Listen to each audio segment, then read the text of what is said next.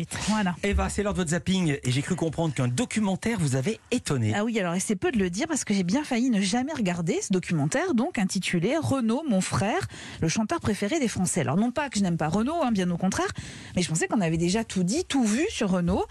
Erreur. Pendant 1h30, le frère jumeau de Renaud, David Séchant, raconte l'histoire de sa famille, de son artiste de frère. Un récit émouvant, lucide et en rien dithyrambique. Leur petite sœur témoigne également. Et bien, résultat, le documentaire est ponctué de moments étonnants comme celui qui suit. David évoque leur père, écrivain, auteur notamment de Polar, un modèle pour Renaud. Renault, euh, évidemment, euh, s'est essayé un jour euh, au style. Un roman policier avec deux héros, le commissaire Maigrelet et Arsène Lampion. Il devait avoir 10 ans à l'époque. En fait, ce qu'il faut dire, c'est qu'il était quand même farceur, Renaud, astucieux, espiègle. En fait, c'est c'est vraiment un trait de son caractère quand il était jeune. Alors de l'enfance de Renaud à l'enfance de sa fille Lolita, il n'y a qu'un pas. Écoutez cette archive, elle a déjà été diffusée, hein, mais le chanteur répond à une interview. Du haut de ses 3-4 ans, la petite Lolita débarque. Lola, je veux pas que tu restes ici, t'as compris? Parce qu'il y a la télévision. Maman, je veux rester. Bon, eh ben, quelle autorité ce mec Je m'en fous, je vais le dire avant, ça, tu vois, ça va gueuler. Elle est restée évidemment. hein. Lola est restée. J'adore ce moment.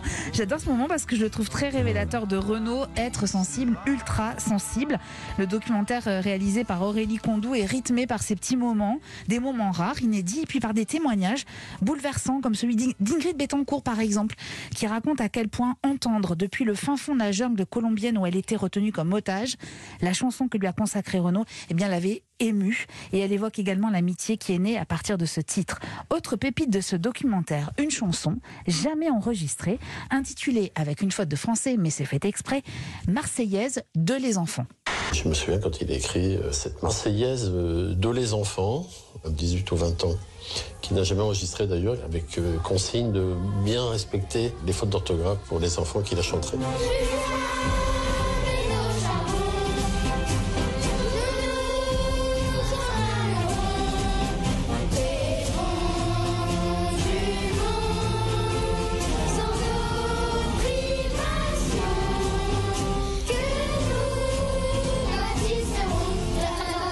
Ça s'appelle Renaud, mon frère, le chanteur préféré des Français. C'est à voir sur TMC à partir de 21h15. Merci beaucoup Eva Rock, merci beaucoup Bertrand Chameroy. Eva, tu vas voir, je vais le dire à maman, ça va gueuler.